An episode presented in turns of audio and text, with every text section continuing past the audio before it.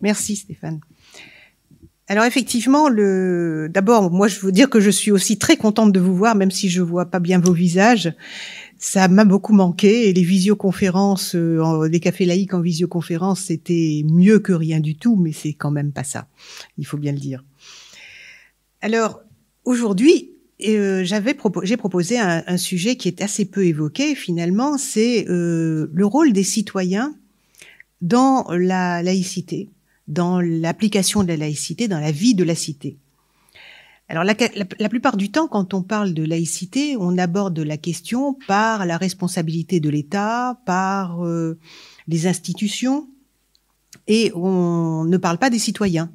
D'ailleurs, euh, Feu, l'Observatoire de la laïcité, avait souvent affirmé que seul l'État était laïque, mais pas les citoyens.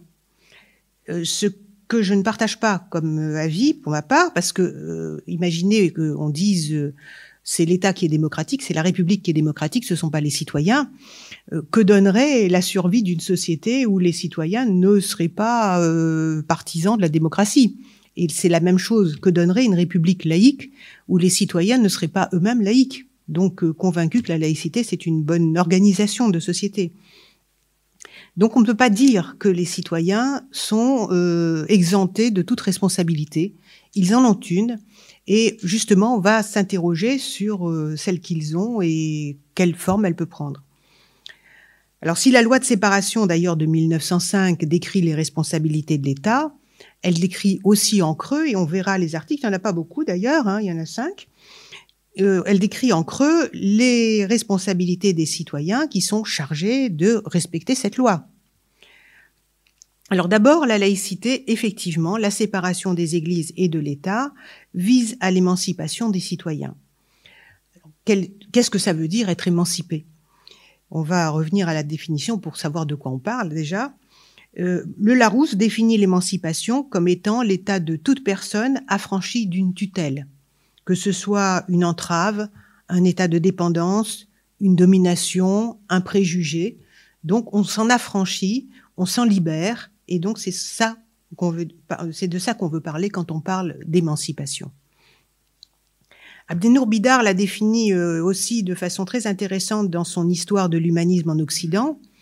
Il écrit euh, que l'émancipation, c'est un affranchissement de toute contrainte extérieure, qui serait par exemple un environnement social, une famille euh, qui pourrait faire des pressions, qui pourrait imposer une croyance ou une façon de se comporter.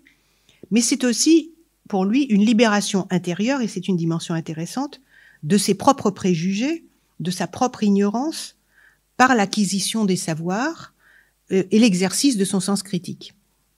D'où le rôle fondamental, bien sûr, que joue l'école laïque euh, dans la construction du citoyen. Et d'ailleurs, Clémenceau disait de cette école laïque que c'est n'est-ce pas là où l'on fabrique l'homme qui fabriquera l'avenir?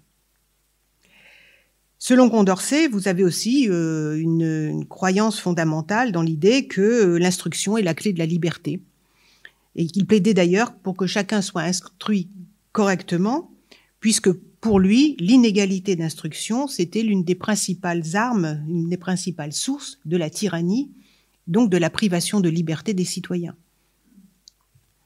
Et cette émancipation de la pensée des citoyens repose bien sûr sur l'idée de progrès, c'est-à-dire le fait que chacun est susceptible de progresser par l'acquisition de savoir, par l'acquisition de connaissances. Cette émancipation est par définition et par nature ennemie de tous les dogmes. Les dogmes de toute nature, qu'ils soient religieux ou qu'ils soient politiques. Un dogme, c'est une vérité euh, inébranlable et indiscutable.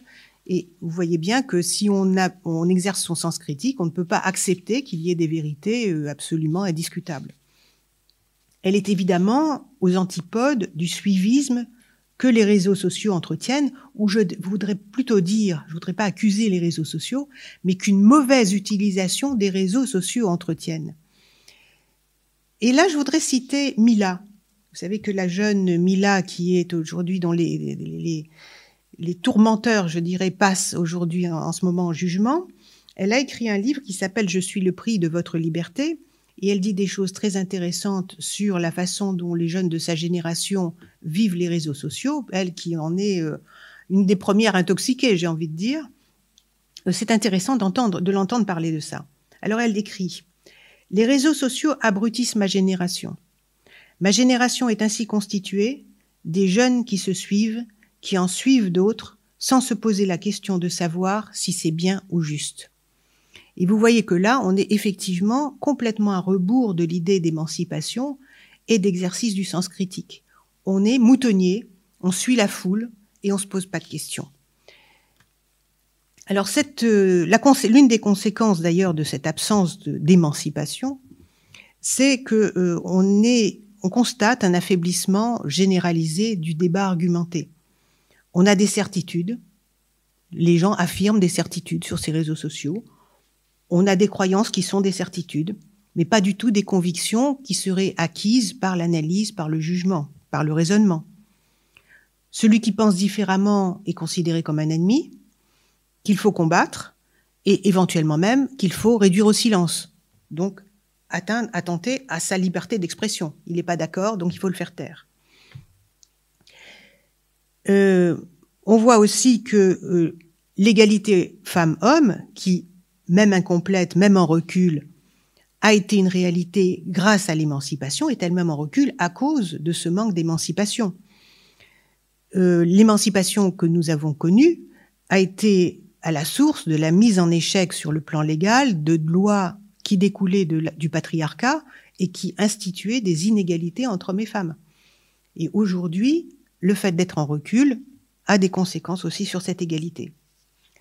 Alors, qu'est-ce qu'on peut faire de cette émancipation? Et là-dessus, euh, je vais parler d'abord de, ceux qui ne souhaitent pas être émancipés, mais aussi quels sont les fruits que l'on peut espérer au plan individuel et au plan collectif. Alors beaucoup euh, ne se sont pas saisis de cette possibilité d'émancipation, comme on l'a vu sur les, on vient de le voir là sur les réseaux sociaux, euh, parce que en réalité ils recherchent des certitudes. Ils veulent des réponses, ils ne veulent pas des questions, ils refusent le questionnement, ils refusent l'insécurité psychologique que peut procurer le questionnement pour chercher des certitudes. Donc, par exemple, c'est les fameux followers sur Internet dont on parlait, mais aussi les adeptes de la théorie du complot. Ils ont des réponses, ils ont des réponses à des questionnements et des, on, leur, on leur dit des choses comme étant des vérités. Ceux qui se font embrigader par des sectes ou des mouvements euh, politiques un peu sectaires aussi, là aussi on leur donne des réponses. Et cette fragilité, finalement, c'est une fragilité psychologique hein, que ça révèle.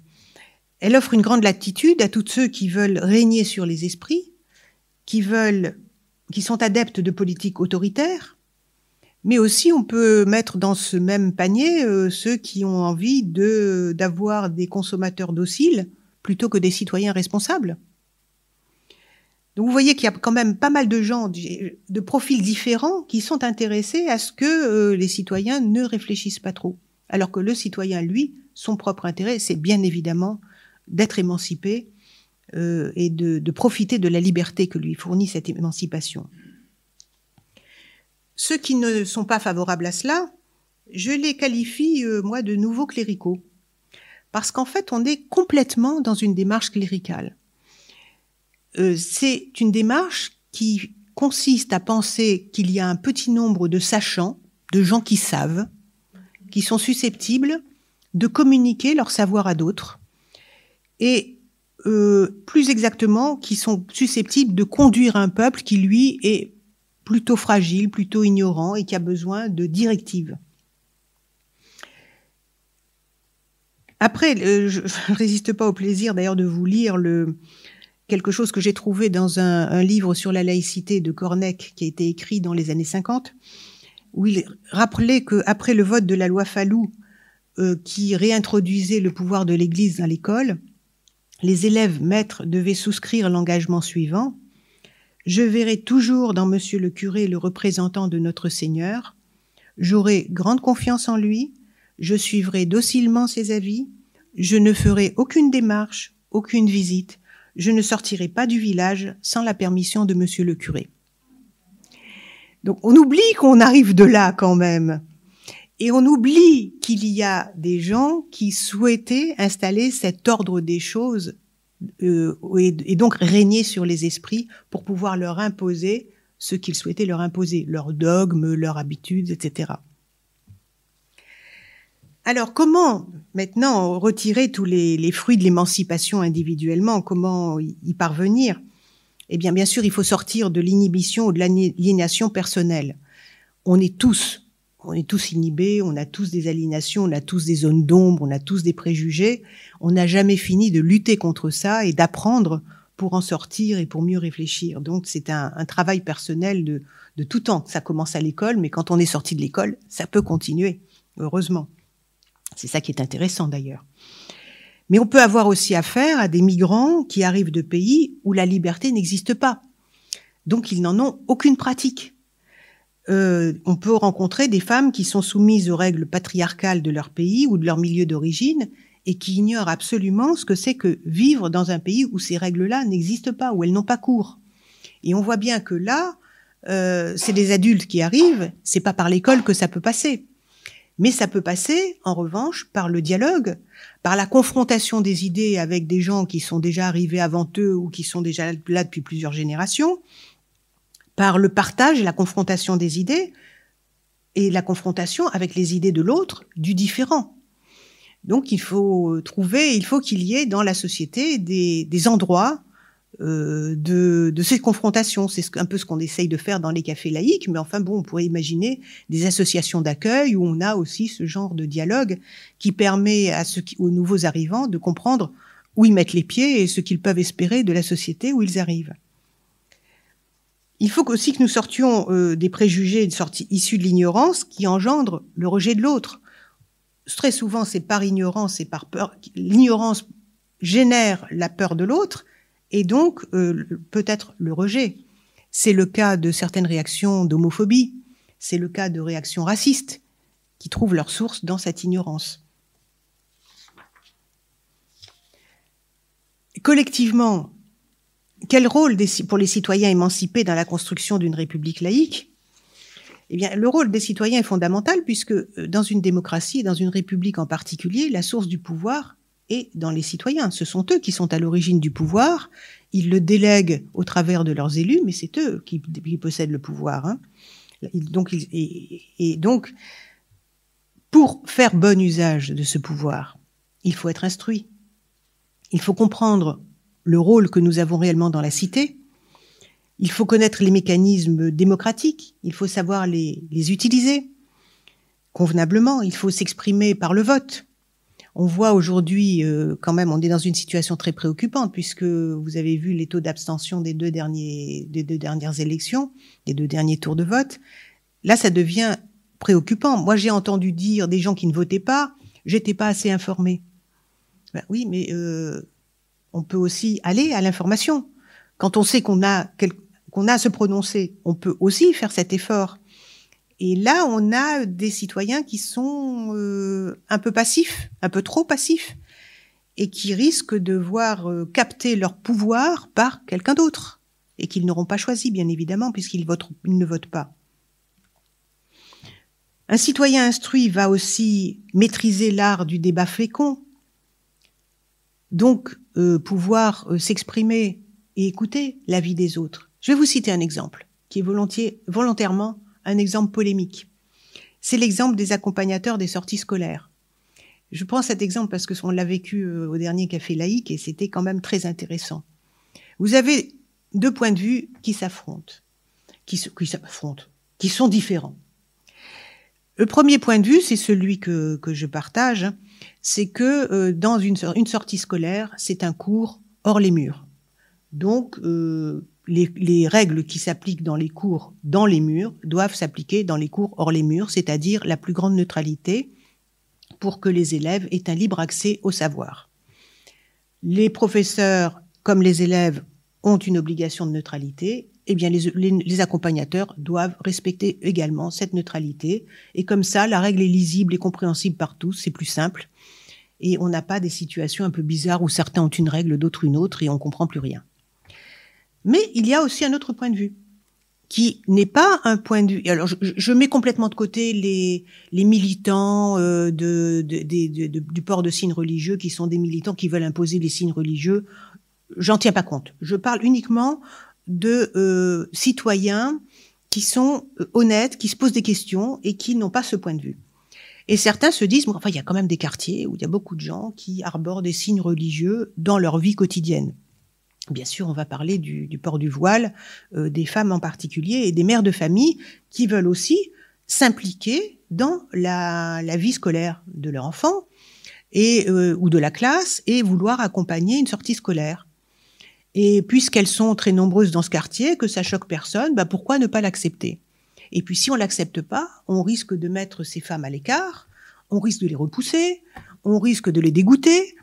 Et euh, est-ce que le risque n'est pas plus grand que euh, de, les repousser et de les mettre à l'écart plutôt que d'imposer la neutralité? Les deux points de vue euh, coexistent. Et ils doivent pouvoir dialoguer sans s'envoyer d'invectives, sans se traiter de racistes, sans se traiter d'islamophobe ou de je ne sais pas quoi, mais que ce soit une vraie confrontation d'idées.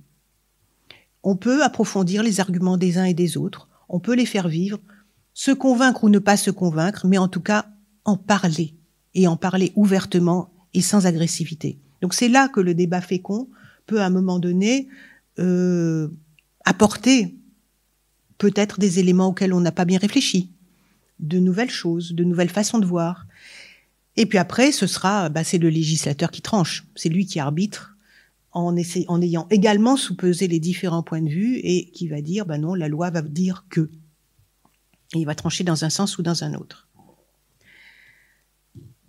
Nous avons besoin aussi euh, de citoyens émancipés pour exercer notre liberté d'expression dans le cadre de la loi c'est-à-dire critiquer les idées, ne pas attaquer les personnes, et en sachant écouter les arguments, ce qui nous ramène au débat fécond dont je parlais tout à l'heure, sans disqualifier, les, gens qui ne sont pas d'accord, et sans les lancer ce que j'appelle des anathèmes laïques. Il faut rappeler aussi euh, que la liberté de penser et la liberté de parole nous a permis d'avancer, Là aussi, je vais vous faire une citation de Stendhal dans Le Rouge et le Noir qui nous rappelle de là où nous venons, qui nous rappelle de ce que nos ancêtres ont connu, pas nous bien sûr. Donc dans Le Rouge et le Noir, Stendhal écrit c'est euh, euh, sous la royauté, hein, avant la, la République. Pourvu qu'on ne plaisantât ni de Dieu, ni des prêtres, ni du roi, ni des gens en place, ni des artistes protégés par la cour, ni de tout ce qui est établi, pourvu qu'on ne dit rien du bien, qu'on ne du bien ni de Béranger, ni de journaux de l'opposition, ni de Voltaire, ni de Rousseau, ni de tout ce qui permet un peu de franc-parler, pourvu surtout qu'on ne parla à jamais, qu'on ne parla jamais de politique, on pouvait librement raisonner de tout.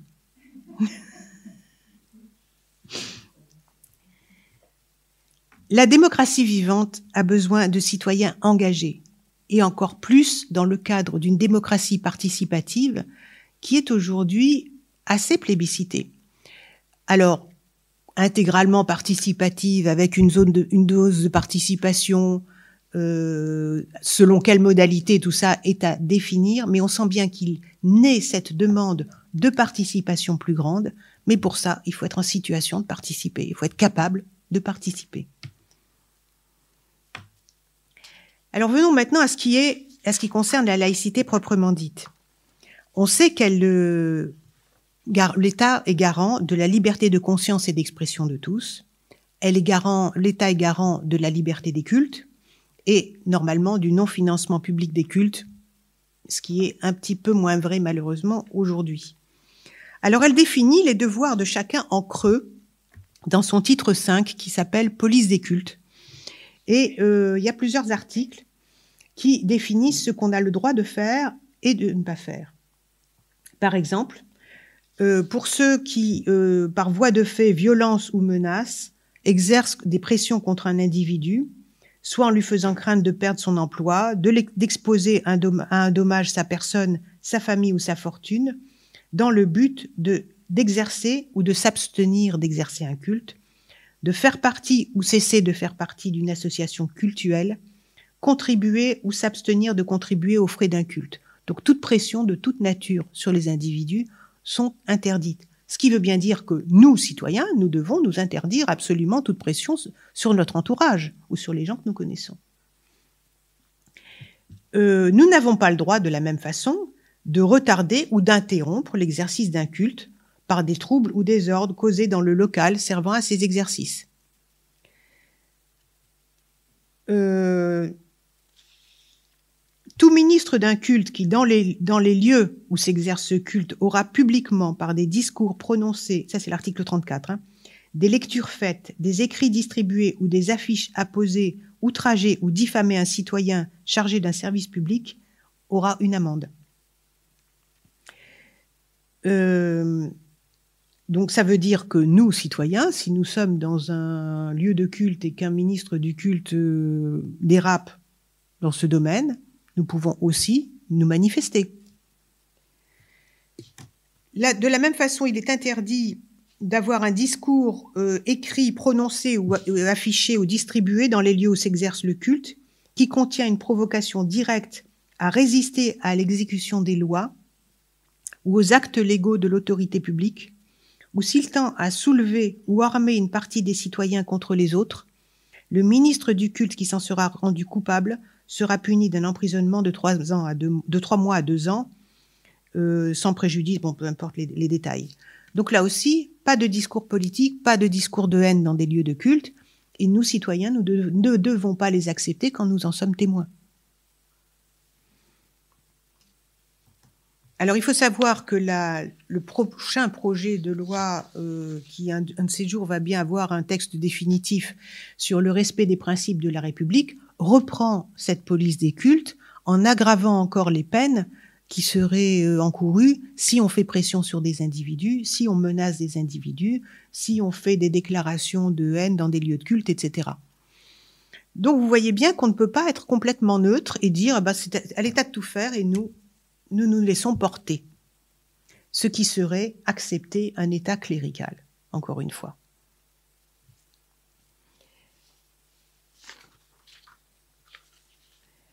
En conclusion, l'émancipation que nous promet la laïcité ne saurait servir que des objectifs individuels et uniquement personnels, parce que nous sommes différents, mais nous n'avons qu'une société à construire, il faut impérativement produire du commun, comme on a souvent dit dans beaucoup de conférences ici. Et il faut garder en tête, je crois, la ligne directrice de toute émancipation, c'est-à-dire le refus de vérité absolue qui prétendent s'imposer à tous et dans tous les domaines. On n'est jamais sûr de pas se tromper quand on prend une décision, quand on a soupesé le pour et le contre, mais on est sûr de se tromper si on va vers des vérités absolues et universelles et qui, qui, qui ne souffrent absolument aucune analyse. Il faut se garder des nouveaux cléricaux, ce que j'appelle moi des nouveaux cléricaux. Alors sous la Troisième République, le parti clérical c'était ceux qui voulaient défendre le pouvoir des clercs et leur intervention dans la société temporelle. Aujourd'hui, les cléricaux d'aujourd'hui avancent plus subtilement, mais ils sont extrêmement présents et actifs. Ils prônent en particulier l'identification des personnes en fonction de leur religion ou de leur croyance, en se faisant ainsi les défenseurs d'une assignation à identité, ce qui est exactement le contraire de la liberté de choisir ses convictions, d'en changer et, au cours de sa vie. Il parle de dialogue entre les communautés cultuelles comme étant la base de la paix sociale. Mais en réalité, ça conduit inévitablement à donner, à oublier d'abord ceux qui n'ont pas de religion, à donner un rôle temporel aux acteurs religieux, à amplifier le phénomène religieux au-delà de sa représentation numérique dans la population. Mais bon, ça, je n'insiste pas beaucoup parce que ça pourrait représenter le sujet d'une autre conférence. Et je laisse la parole, la dernière parole à Jean-Pierre Aubin qui vient de présenter, de remettre au Premier ministre un rapport sur la formation des enseignants. Il dit que les mesures qu'il préconise s'inscrivent en faux par rapport à la vision du monde du passé, c'est-à-dire celui où des dogmes transcendants imposaient aux hommes une vérité révélée, où une tradition leur dictait ses lois et instituer l'inégalité des statuts et des droits dans les rapports sociaux jusqu'au sein des familles. Voilà, moi j'ai terminé. Je vous remercie de votre attention.